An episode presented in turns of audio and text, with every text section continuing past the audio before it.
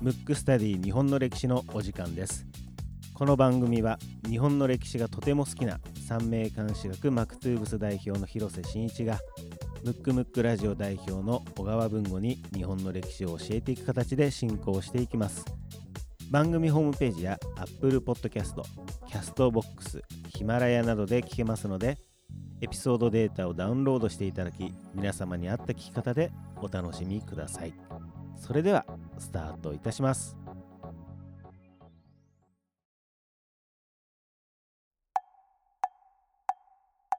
むくむくラジオだべ。むくむくラジオだべ。むくむくラジオだべムックスタディ日本の歴史、はい第31回目でございます31回目ですね。はい。いやーまあねあのー今回はうんちょっとまたご報告ということで、はい。なんとですね、はいまず2つあります二つ。1つは、はい。まずダウンロードされて聞かれてる国が、はい。今時点、はい。えー今ですね実は収録これね収録なので、収録日が、えー9月27日。はい。この時点でですね、はい。56カ国です。すごいですね。ちょっと前まで40カ国超えたなんてやってたら、あっという間に増えて、そうなんですよ。だからね、非常に嬉しいですね。嬉しいですね。はい、そしてはい。あの皆様にも呼び呼びかけてました、なんとか社会文化カテゴリーで、うん。Apple Podcast はい。ですね、Apple Podcast。1位になりたいって言ってましたけども、はい。最高2位まで来ましたよ2位まねもう皆さんのおかげですね。おかげです本当に。同時にうん1位強い、1位めちゃめちゃ強い。強いでもまあ歴史がね、だいぶありますから、向こうは。そうですねあのーまあ僕らねまだまだ半年ぐらいですか？そうなんですよこれできて30回しかやってないですから、で今日が31回目ですから、はいあのーぜひぜひ皆さん、はいあの楽しんでねいただければなと思いますので、はい。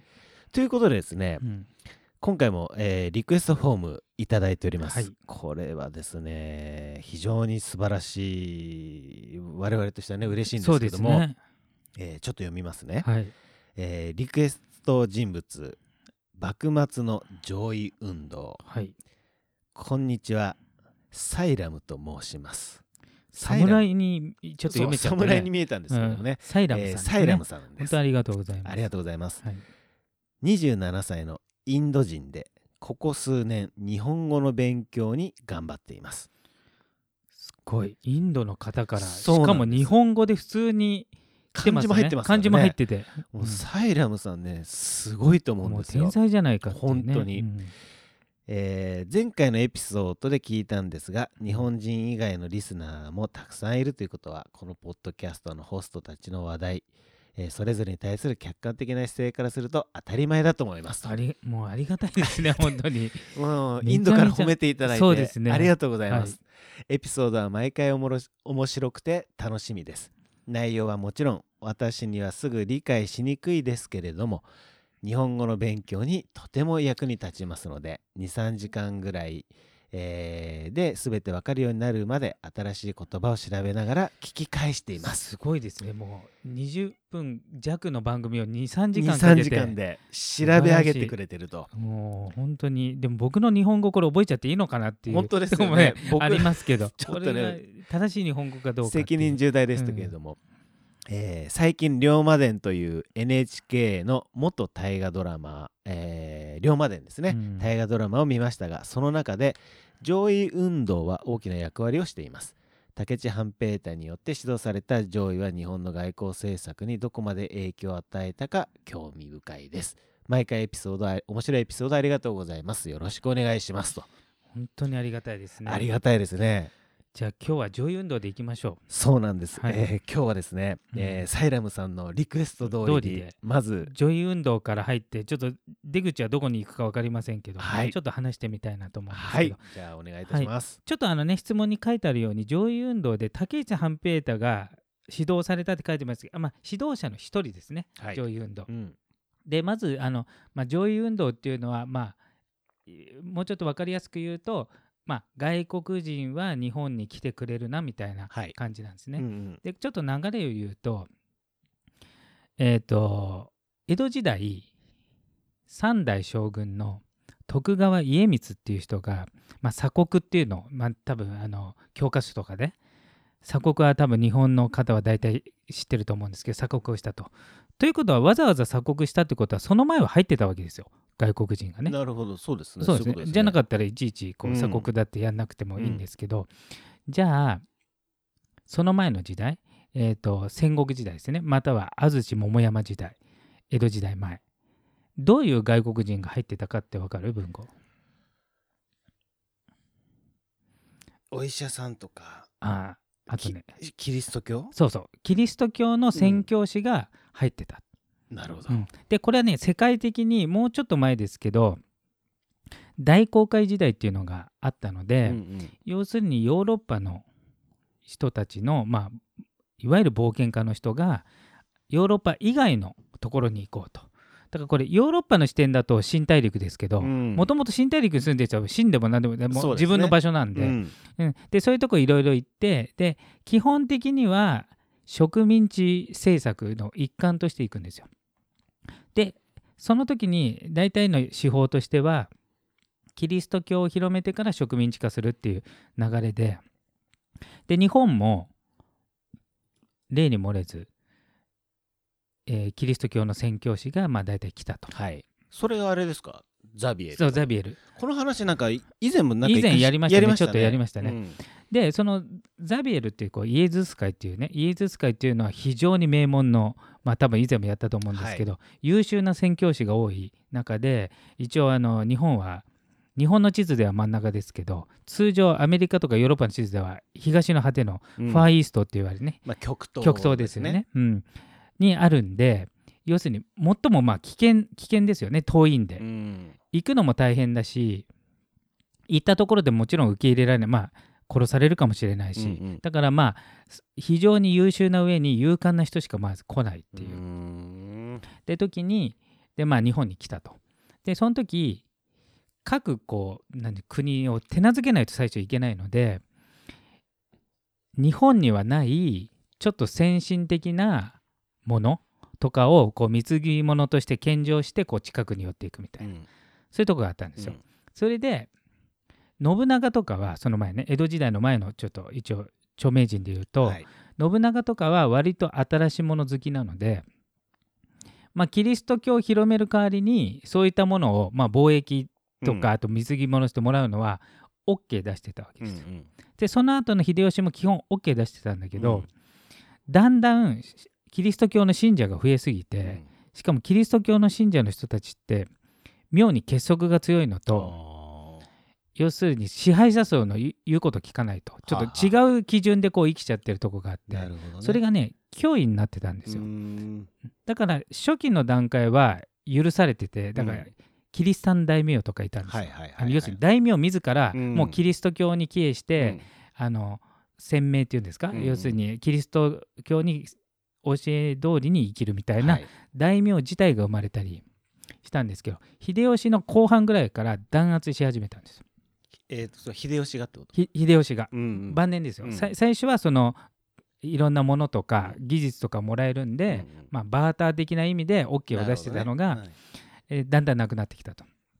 で、えーその後家康になりなってきた時江戸時代になった時に、もう戦いはないので要するに徳川の世にしたい時にまあ要するに天下を統一した時にいろんな考え方があると統治しにくいんで、はいやっぱりキリスト教は良くないと。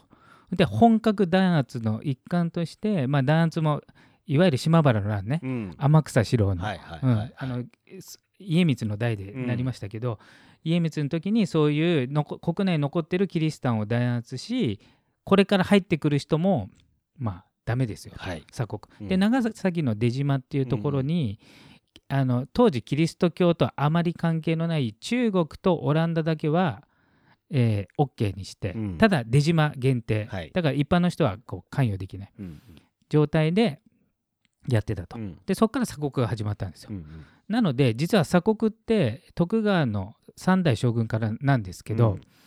まあ、徳川の世が長かったっていうのもあるんですけど、うん。いつしかうん。幕末の頃になると要するにこう外国人が来ること自体が、うん。まあちょっとなんですか一般庶民もまあ要するに得体の知れない人が来る恐怖とか、うん、あるんです。要するに見たことないから今ではいはい。はいいう宇宙人が来たぐらいの感じ、うん。当時海の外に何があるかって一般人あまり知らないし、うんうん。知ってたとしたら中国経由で入ってきた知識層と言われてる人なんですけど、まあ、中国もほぼ植民地化されてボボコボコにされてるんでだからもうただの脅威の対象でしかないんですよ。でただ無知であったためにあのええっ、と日本がってこと？日本の人たちが、はいはい。ただ怖い怖い怖い怖いであああなるほど。の技術の差とかないんですよ、うんうん。だから今で言うとなんなんていうんですかこう木の棒とうん。原子力潜水艦で戦うみたいな 感じなんでなるほど。別に上位って叫んだところで上位できるはずがないぐらいの差ができちゃったんですね。うんうん、でそういうのが幕末でまず起こったと。うん。でその幕末で初期の頃っていうのは、はい。まあ、秦国日本ですからね、はい。当時は神の国と言われて自分たちは思ってたし、はい。あの現行でねモンゴルから攻められた時も、うん。神風が吹いて要するに一回も、えー異民族から占領されてないうん。国なんで、はい。えーとまあ、守られた国に、そのまあい要するに野蛮人だと思ってましたからね。だから上位の「位っていうのは野蛮人「位っていうのはなんか野蛮人っていう差別用語が含まれてる意味なんですよ。へいいいっていう漢字うんうん。ちょっと難しいです。恵比寿って読むのかな？ーそうですね、うん、そうそうそう。それっていうのはあの外国人を表すと同時うん。にちょっとなんか、えっ、となんていうの？ちょっとけ獣というか人間じゃない野蛮人的な意味を含んでるんですよ。はははは。そういう上位の漢字自体ことなんですね、で初期の頃は本当にそういう思想があったんですけど、はい、でもどうやらうん。勝てっこねえぞと、どっかでやっぱり思うわけです。気づ気づき始めるわけですね。うん。いろんな文献見たりあと中国見たりあとその頃にはペペリーとか来てますから、はいはい、えっ、と当時の感覚っていうと、うん。じゃあ黒船ってあるじゃない。うん。あの黒船もどっかでやりましたけどね、はい、うん、あの油欲しかったん日本ってですよねあの鎖国をした時うん。に同時に、実は戦国時代まで世界最先端ぐらいの工業国家というか技術力持ってたんですよ、うん。鉄砲も自前で作ったし、うんうん。船にも鉄の板貼り付けて鉄鋼船っていうのを作ってたぐらいのはいはい。技術力だったんですけど、へー。平和になった時武器とかそういうものがあると危ないじゃない。はい。そうすなんで江戸時代の方針として江戸幕府の方針として大きい船は作っちゃいけないとか、うん。要するに技術を進歩させちゃいけないの、うん。今以上にいいものを作っちゃいけないってなっちゃったんで、うん。その間っていうのは、まあ、文明が止まってると。な、るほど。うん。空白空白の時なんですすよ。だ時に、うん。えー、と感覚で言うと2階建てしか見てない人が、うん。うん。建物が2階までしか見見てない人があのね黒船って30階建てぐらいのやつが来たぐらいのイメージなんですよ。なるほど、うん。もうちょっと超えちゃってますねこういっちゃって、ね。もうだからこう見たことないくらいのでかさで、うん。さらに最初4隻来たんですね、はい。その翌年6隻で確か来てると思うんですけど、で射程も長いから、うん。要するに砲台から撃っても届かない位置にうんうん。船が遠くにあってうん。も射程が届くから、うん。4隻であの江戸の町今でいう東京が破壊できるぐらいの、まあ今でいう原爆を持ってるって感じですね、はいはいはい。もう一発でもう終わりみたいな、そういう感覚なんで、途中からできないと思ったんですよ、うん。上位。うん。できないんだけど、でもずっと尊皇上位あ尊皇がと途中からするね。尊皇っていうのは天皇、天皇を一番とするっていう、はい。で今までは将軍が一番だったのに将軍に代わる権利としうん。権利として、えー、と天皇を持ち出したと。でそれが混ざって尊尊皇上位ですけど、うん。で途中から上位自体はうん。これもう絶対できないっていうのがもう分かったんで、うん。誰が見ても。うん。なので単に幕府に対する嫌がらせとしてね、うん。上位しろ上位しろって言って、上位しないと幕府倒すぞ倒すぞって言って、うん。で上位したら上位するっていうのは外国のね、えー、とふことをやっつけたら倍返しにされるわけじゃないですか。うん。倍返しどころか、うん。それで徳川がこう壊滅しても OK っていうはい。思想で、だからね途中からうん。上位っていうのをちょっと政治的に利用されたっていうところがあるんですよ。うん。っていう言葉をっていうことですよね。言葉を、うん。うん。それで幕府が上位を決行するって言って実際決行したら外国にやられると、うん。そうすると弱体化すると、うん。で板挟みになるじゃない。で幕府もバカじゃないんで、うん。どう考えても外国に勝てるわけないんで、うん。えー、とそれはできないと、うんでできないんであれば鎖国って法律あんのになんでやんないんだみたいな感じで、ね。要するに究極の選択を迫るみたいなね、ねそんなイメージで、うん。そだから上位をうん。活用したというか、うだから純粋な上位を叫んでで途中から一部のよほど無知な人以外はうん。ないんですよ。なるほど。じゃあ実際にそういうのを、うん。そういうのっていうのは大きな船とかね、うんうんうん見ちゃったっていうことなんですかね？そうそうそうそうそう。あの一部の知識人ね、はい。あのまあもちろん、えーその横浜浦賀に来たんで、うん。うん横浜の方の、うん。えー、とその辺の住人はみんな見てるし、うん。要するにとてつもないやつが来て 叶わないぞと。かなわないぞっていう、うん。でプラス文献でもうん。隣の中国はうん。アヘン戦争っていうので、はい。もう壊滅的な被害を受けてるっていうのまあほぼ奴隷状態になってるんですね、うんそれを知っちゃってるんで、うん。まあ、できないのは分かってるんですけどただそういうのを知らない人たちはうん。新国日本で生きてるんで、はい。要するに外国人が来るイコール汚らわしいみたいな、うん。そういったことを思ってる人がいるんで、うんそれをなんか取り締まれみたいなね、うん。ことがあったんですよ。うんうん。うんうんうん。そういうことが結果、えー、と攘夷という言葉で、うんえーなんていうんですか？攘夷という言葉を利用してうん。幕府をそう倒幕にちょっと向かっていく一つのそう、えー、とキーワードみたいキーワードにね。なもんですね。要するに政治的に使ったと、うん。だから実際はジョイはもうほぼできなくて、うん。で実際じゃあ明治政府になった時も、うん。まあ明治になる直前からそうですけども、うん。開国になって、うんうん。不平等条約結ばれちゃってるんで、うん。不平等条約って誰も結びたくないわけじゃないですか、うんうんうん。だって不平等だから、ね。圧倒的に向こうが有利な状態で、うん。結ばざるを得ないぐらい、うん。もうこれは絶対勝てないっていう、うん、ところから始まったんですよ。なるほどですね、そもそもじゃあ上位っうてん。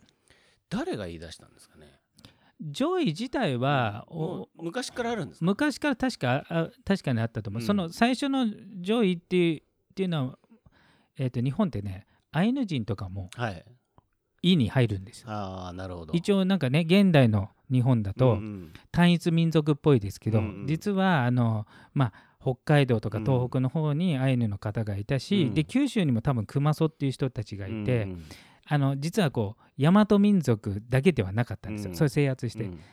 なので征夷大将軍の征夷うん。はあのアイヌのことなんですよ。ももともと。征夷大将軍って言いますよね幕府開いたら、あれってもともと坂の上の田村麻呂っていう人が平安時代の人なんですけど、それが東北の方のうん。アイヌ人をやっつけるために任命された役職をうん。そのまま幕府に転用しただけで、うん。あそこからあの別にアイヌをやっつけるって意味合いはないですけど、うん。武士の棟梁って意味で征夷大将軍で使うんですけどもともとは征夷の夷はアイヌ人のことなんで。そういうことなんですね。そうそうそう。だからまあ大和民族以外のことを言言うみたいな。じゃあ実際その上位運動が始まった、いわゆる幕末のあたりとかで、やっぱそれがこう盛り上がり始めた場所っていうのは、うん。薩摩とか。一番最初はね水戸なのよ。水戸なん、うん。あ水戸、水戸だ、うん、水戸の、えー、と徳川成明っていう人が、うん。えー、と水戸藩で、はい。は尊王攘夷をはい。唱えたと、うんうん。将軍家でありながら、うん将軍家よりも天皇の方がうん。素晴らしいと、あくまでも天皇から、うんえー将軍という職をまあいただいてると、うん。そういう感覚でそういうの総本山だった。なるほど。でそこが一番過激派がいたんだけど、うん。早すぎて、うん。暴発が早すぎてまだ幕府の力が強かったから まあ潰されて、うんうんでその後その2番目に過激だった長州とか、うん。うん土佐とか、うん。それこそ滝下半平太とか、うんえー、と薩摩とか、うん。薩摩はどっちかというと尊王攘夷としてはちょっとこう政治利用側のうん。過激なのはやっぱり長州と土佐なんで、ううん。んあ、その辺を次回に喋れたらなるほどですね。いいかなと思います。いやーなんかあれですね、はい。あのー面白いですね、はい。その言葉を利用するっていうのはまあいつの時代も結構一緒なんですね。そうそうそうそう。大義名分的なものとか、うん。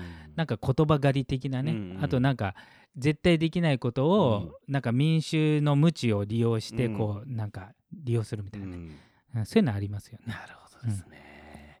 サイラムさんどうでしたかね、23時間かけてうん。勉強してくれるんですかね？で今回ねちょっとワードが難しいかもしれないそうですけど。ですね。はい、あのーまあじゃあ次回もじゃああれですか？そうですね。こじゃあのじゃあその、ね。そうですね。尊王攘夷の、うん。まあちょっと竹内半平太ってねあはい。の質問に書かれてたんで、うん。まあ土佐とかはい。の動きをちょっとお言いましょうかね。お話ししましというょうか。形で。次回に、えーはい。それでは今回のテーマは上位運動でした。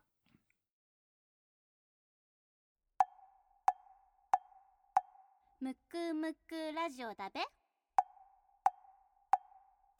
むくむくラジオだべむくむくラジオだべ。